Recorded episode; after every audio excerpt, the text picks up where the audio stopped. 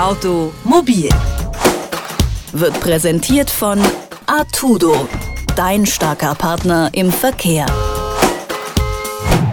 Rückwärts aus einer Parklücke rausfahren kann manchmal ganz schön schwierig sein. Durch die Heckscheibe sieht man wenig und gerade im städtischen Raum ist meistens wenig Platz zum Ausparken.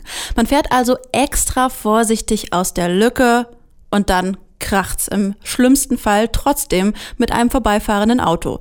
Für die Versicherung ist die Sache dann ganz klar, wer die Verantwortung hat. Der Ausparkende trägt eigentlich meistens die alleinige Schuld. Doch nicht alle Unfälle sind einem Zufall geschuldet. Es gibt Fälle, da werden sie bewusst von Versicherungsbetrügern provoziert. Ihre Masche ist denkbar einfach, auf die richtige Gelegenheit warten und dann kassieren.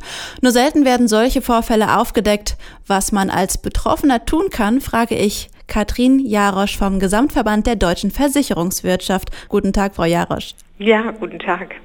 Schätzungsweise jeder zehnte Blechschaden im Straßenverkehr soll provoziert sein. Was genau versteht man denn darunter? Ja, also wenn es sich um einen sogenannten provozierten Unfall, also einen vorsätzlich herbeigeführten Crash handelt, dann ist es eben meistens so, dass im Grunde genommen die Unfallsituation sehr eindeutig ist, der Unfall selbst aber oftmals unerklärlich für den Beteiligten. Das heißt, hier wird eine Situation ausgenutzt, ähnlich wie Sie es in der Anmoderation gesagt haben, eben dass beim Ausparken zum Beispiel diese Situation wird ausgenutzt oder eben auch wird angedeutet, hier, äh, ich lasse dir die Vorfahrt, Autofahrer, und fahre dann aber trotzdem in das Auto Auto hinein. Das sind so klassische Szenarien für einen provozierten Autounfall. Und was ist da die Motivation des äh, provozierenden Unfallverursachers? Die Motivation ist, den Versicherer zu betrügen und letztendlich fiktiv abzurechnen den Schaden. Das heißt, sie legen dem Versicherer ein Gutachten vor, das die Reparaturkosten beziffert und dann lässt man sich den Betrag vom Versicherer auszahlen. Genau, können Sie vielleicht ein Beispiel nennen, wie so ein klassischer fingierter Unfall meistens abläuft? Sie haben gerade schon gesagt, dieses Auspackszenario aus der Anmoderation, ist, mhm. ähm, der, ist, ist das so die üblichste Masche?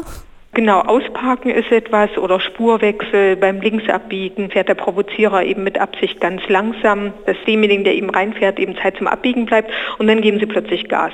Ja? Mhm. Oder dieses klassische an der Ampel, das heißt die Ampel springt auf gelb und dann bremst der Täter abrupt ab. Ja? Mhm. Das sind schon ganz häufige Szenarien. Es scheint ja gar nicht so selten vorzukommen und trotzdem ist es scheinbar sehr schwierig, den Betrügern da das Handwerk zu legen. Woran liegt denn das? Ja, und das ist zum einen, dass man natürlich auch erstmal als Opfer überrumpelt ist, weil eben die Situation des Unfalls ganz eindeutig ist. Ja, also man, man, man weiß, okay, man ist dem jetzt reingefahren oder man hat hier die Vorfahrt geschnitten und kann sich dann selber gar nicht erklären, warum ist denn das jetzt, wie, wie konnte das denn jetzt passieren und sich dann immer auch noch zu sammeln und zu überlegen, das könnte jetzt fingiert sein, da kommt man ja auch nicht unbedingt drauf, ja, dass das wirklich provoziert ist. Ich meine, wir als Versicherer sehen uns hier auf jeden Fall in der Aufklärer- und Informantenrolle, dass man eben sagt, wenn jemand jemand Opfer eines provozierten Unfalls geworden ist und Unfallbetrug vermutet, dann soll er auf jeden Fall die Polizei rufen, er soll seinen Versicherer informieren, auch noch im Nachgang. Das heißt, wenn einem irgendetwas Spanisch vorkommt ja, an dem Unfall, dann informieren Sie auf jeden Fall Polizei und Versicherer außer polizeiliche Einigung, dass man sagt, naja, ähm, dann geben Sie mir hier einfach 100 Euro und dann ist das erledigt mit dem Schaden oder sowas. Kommt sowas auch mal vor? Ja, also das darf man natürlich nie machen. Man sollte also nie ein Schuldanerkenntnis abgeben. Das ist also äh, ganz wichtig. Und was eben auch wichtig ist, dass man alles fotografiert und dokumentiert den Schaden. Ähm, wo man zum Beispiel darauf aufmerksam werden kann, dass hier irgendwas nicht in Ordnung ist, ist, dass derjenige, der den Unfall verursacht hat, oder provoziert hat, eben ganz ruhig und routiniert damit umgeht. Ja. Meist tauchen auch aus dem Nichts dann irgendwie Unfallzeugen auf. Hm. Wenn Sie praktisch Opfer eines fingierten Unfalls werden, dann ist es in der Regel so, dass Sie alleine im Wagen sind. Also die Täter suchen sich auch mit Absicht Menschen aus, die alleine sitzen. Vielleicht auch gerne mal junge und unerfahrenere Fahrer oder ältere. Ich kann mir natürlich nicht immer einen Passagier quasi ins Auto setzen, aber vielleicht gibt es trotzdem Tricks oder Tipps, wie man ähm, solche Unfälle im Vorfeld verhindern kann?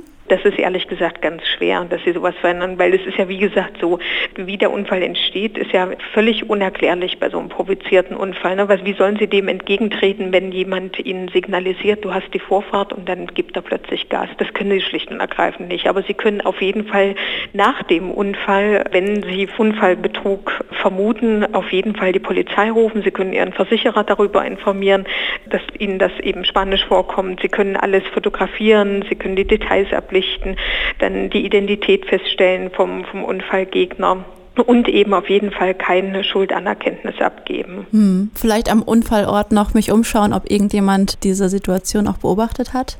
Genau, also Zeugen sind natürlich auch immer, immer gut, wobei wir bei diesen provozierten Unfällen eben genau das erleben, dass dann eben aus dem Nichts Zeugen auftauchen, die eben den Unfallhergang aus Sicht des Unfallprovozierers mhm. bestätigen. Geschätzt jeder zehnte Blechschaden ist nicht auf einen zufälligen Unfall, sondern einen provozierten Zusammenstoß zurückzuführen. Wie solche geplanten Unfälle erkannt werden können und wie man sich in diesem Fall verhalten sollte, hat Katrin Jarosch vom GDV erklärt. Vielen Dank für das Gespräch. Alles klar, gerne.